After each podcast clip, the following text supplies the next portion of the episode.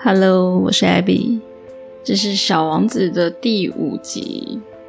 如果你想要看这一集的文字，或是你想要下载这一集的 audio file，你可以到我的网站 talktaiwanesemandarin.com，我帮大家做好了这个 PDF 的文字，包括中文 traditional and simplified Chinese，还有拼音、注音和英文，让大家可以边听这个故事，边看文字，边学中文。那这个系列是我自己翻译、重新编辑的，所以我用的文字都是比较口语、比较日常生活，就是 everyday language。因为一般的书或是小王子其他的系列是比较文学的，跟我们一般讲话不太一样。那我相信大家学中文是比较想学我们平常讲话的样子。那不管你听这个故事是为了想要放松、想要学习中文，或是想要好好的睡觉，我都希望你们有美好的夜晚、美好的一天。那我们就开始吧。小王子第十一章：第二颗星球上住着一位爱慕虚荣的人。啊！有个仰慕者来看我了。他大老远看到小王子走来，就大叫。对爱慕虚荣的人来说，所有人都是他的粉丝。小王子说：“早安，你戴的帽子真奇怪。这帽子是用来回礼的。”爱慕虚荣的人回答：“有人为我欢呼时，我就举起帽子来回礼。可惜，从来没有人经过这里。”啊，真的吗？小王子搞不懂他在说什么，请你拍手。爱慕虚荣的人对他说：“小王子开始拍手。”爱慕虚荣的人举起他的帽子来表示回礼。这比刚才拜访那个国王好玩多了。小王子心想，然后又拍起手来。爱慕虚荣的人又举起帽子回礼。五分钟后，小王子开始玩腻了这个单调的游戏。要怎样才能让你把帽子放下来呢？但爱慕虚荣的人没听他说话。爱慕虚荣的人只听赞美的话，其他都听不进去。你真的很仰慕我吗？他问小王子。仰慕是什么意思？仰慕的意思就是你认为我是这个星球上长得最帅、最会打扮、最有钱也最聪明的人。可是这个星球上只有你一个人啊！你就行行好，仰慕我吧。我仰慕你，小王子耸耸肩说：“不过这对你来说有什么好处？”小王子离开了。大人们真的很奇怪。小王子边走边想。第十二章，下一颗星球上住着一个酒鬼。短暂的拜访却让小王子陷入深深的忧伤。你在这里做什么？小王子问。酒鬼静静的坐在一堆空酒瓶和一堆还没开的酒瓶面前。我在喝酒。酒鬼回答，带着忧愁。你为什么要喝酒？小王子又问。为了遗忘。酒鬼回答。遗忘什么？小王子问。已经开始同情他了。酒鬼低下了头说：“忘掉我的羞耻。”什么样的羞耻？小王子想帮助他，就继续问：“酗酒的羞耻。”酒鬼说完，就再也不开口了。于是，小王子困惑的离去了。大人们真的非常非常奇怪。小王子边走边想。第十三章。第四颗星球是一位商人的星球。这位商人太忙了，连小王子走到他面前，他也没抬起头来。早安，小王子说：“你的宴席了。三加二等于五，五加七等于十二，十二加三等于十五。早安，十五加七等于二十二，二十二加六等于二十八。我没时间点烟。二十六加五等于三十一。”哇，一共是五亿零一百六十二万两千七百三十一，五亿个什么啊？你还在啊？五亿零一百万，我不记得了，我有太多事情了。我是个正经人，我不会浪费时间闲聊。二加五等于七，五亿零一百万个什么？小王子又问。只要问了问题，小王子就不会放弃追问。商人抬起头来：“我住在这个星球有五十四年了，我只被打扰过三次。第一次是二十二年前，一只不知道从哪里跑来的金龟子发出很可怕的声音，害我算数算错了四次。第二次是在十一年前，风湿病发作，运动不够。”我没时间偷懒。第三次就是这次，我刚刚说到五亿零一百万，一百万个什么？商人发现，如果他再不回答，就不得安宁了。我们有时在天空中看到的那些小东西，苍蝇不是，是会闪闪发亮的小东西；蜜蜂不是，是会让懒惰的家伙做白日梦的金色小东西。我可是个正经人，没时间做白日梦。啊，你是说星星吗？对，就是星星。你拿这五亿颗星星做什么？是五亿零一百六十二万两千七百三十一颗星星。我是个正经人，我很精确的。你拿这些星星做什么呢？我拿它们做什么？对呀，不做什么。我拥有它们。你拥有这些星星？是的。但是我见过一个国王，他。国王不拥有星星，他只是统治，这是两回事。你拥有这些星星有什么用？让我很有钱，很有钱有什么用呢？就可以买更多的星星。如果有人发现更多的话，小王子心想，这个人的想法有点像那个可怜的酒鬼。但是他继续问：一个人怎样才能拥有这些星星呢？你说星星是属于谁的？商人不耐烦的问他：“我不知道，不属于任何人。他们属于我，因为是我最先想到的。是这样吗？当然。你发现一颗没有主人的钻石，它就是你的；你发现一座不属于任何人的岛，它就是你的；你最先想到一个点子，你申请专利，它就是你的。我拥有星星，因为在我之前，从来没有人想到过要拥有它们。”这倒是真的，小王子说：“那你拿它们做什么呢？”我管理它们，我反复计算它们。商人说：“这很难，不过我可是个正经人。”小王子还是不满意。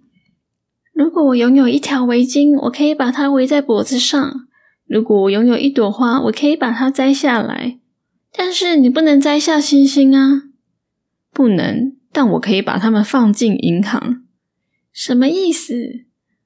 意思就是我可以在一张纸条上写下我的星星的数目，然后把这张纸锁进抽屉。就这样，这样就够了。很有趣，小王子想，有点诗意，但这不算正经事。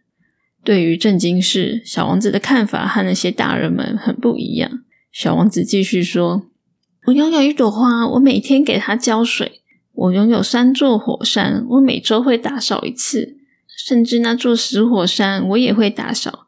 谁知道它会不会火起来呢？我拥有它们，对我的火山、对我的花来说都是有用的。可是你对你的星星一点用也没有。商人张着嘴，无言以对。于是小王子走了。大人们真是不可思议啊！他边走边想。第十四章。第五颗星球很奇怪，它是所有星球中最小的，那里只容得下一盏路灯和一个点灯人。小王子搞不明白，在天空的某个地方，没有房子也没有居民的一颗星球上，一盏路灯和一个点灯人有什么用呢？但他告诉自己。也许这个人很荒谬，但他没有比那个国王、爱慕虚荣的人、商人和那个酒鬼更荒谬。至少他的工作有一些意义。当他点亮路灯，就好像为一颗星星或一朵花带来生命；当他熄掉路灯，让星星和花入睡，这是一个美好的职业。因为美好，就真的有用。小王子来到那颗星球时，恭敬的向那位点灯人打招呼：“早安！刚刚你为什么把路灯熄掉呢？”“这是规定。”点灯人回答。“早安。”“什么规定？”把路灯熄掉的规定。晚安。然后他又点亮了路灯。那你为什么又把灯点亮了呢？这是规定。点灯人回答：“我不懂。”小王子说：“点灯人说，没什么好懂的，规定就是规定。早安。”他又把灯熄掉了，然后他拿出一条红格子的手帕，擦了擦额头。这份工作真要命。以前还算合理，我早上熄灯，晚上点灯，白天其余的时间我可以休息，晚上剩下的时间我就睡觉。后来改规定了吗？规定没改。点灯人说：“问题就出在这里，这颗星球每年越转越快，规定却没改。然后呢？”小王子问。然后他现在一分钟转一圈。搞得我连一秒休息时间都没有，我每分钟就得点亮一次，再熄掉一次，真好玩。你这里一天就只有一分钟啊？一点都不好玩。点灯人说：“我们这样聊天就过了一个月了。”一个月？是啊，三十分钟，三十天。晚安。还又重新点亮了灯。小王子看着他，很喜欢这位尽忠职守的点灯人。他想起自己以前挪动椅子去追寻日落，他想帮帮这个朋友。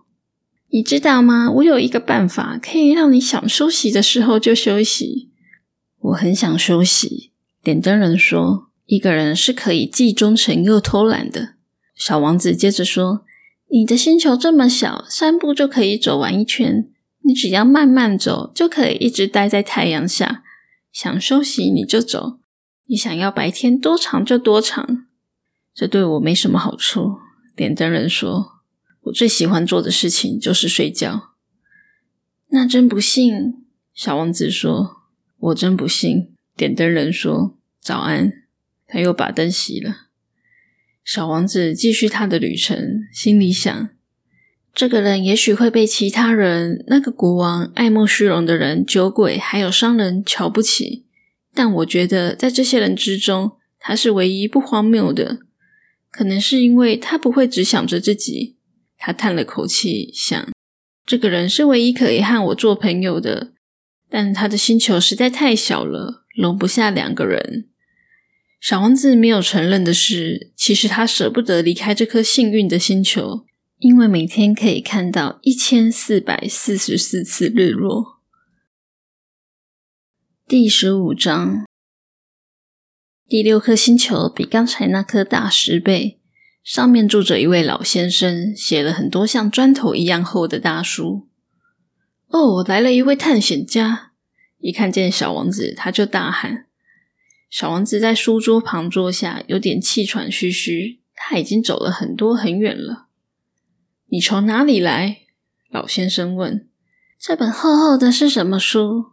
小王子也问：“你在这里做什么？”“我是地理学家。”老先生说。“什么是地理学家？”“就是一个知道哪里有海、有河、城市、山脉和沙漠的学者。”“这很有趣。”小王子说。“终于遇到有一个人有真正的职业了。”于是他环顾这位地理学家的星球，他从没见过这么壮观的一个星球。你的星球很美，有海吗？我不知道。地理学家回答。啊，小王子很失望。那有山吗？我不知道。地理学家回答。那有城市、河和沙漠吗？我也不知道。地理学家回答。不过你是地理学家耶。没错，地理学家说。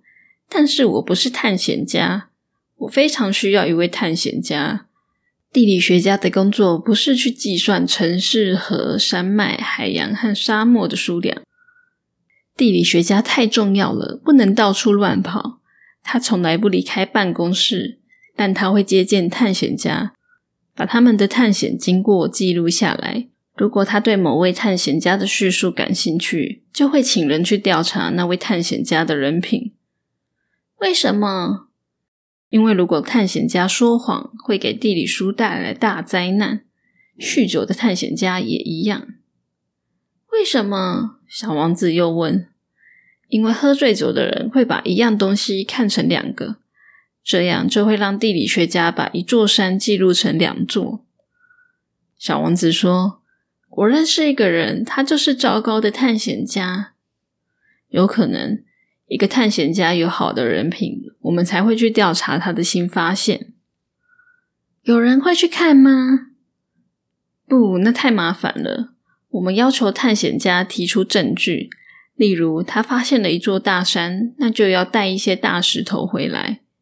地理学家突然兴奋起来：“你，你是从远方来的？你是一个探险家？跟我描述一下你的星球吧。”地理学家翻开他的记录本，开始削铅笔。他先用铅笔把探险家的描述记录下来，等探险家提供证据后，他再用钢笔记录。怎么样？地理学家问。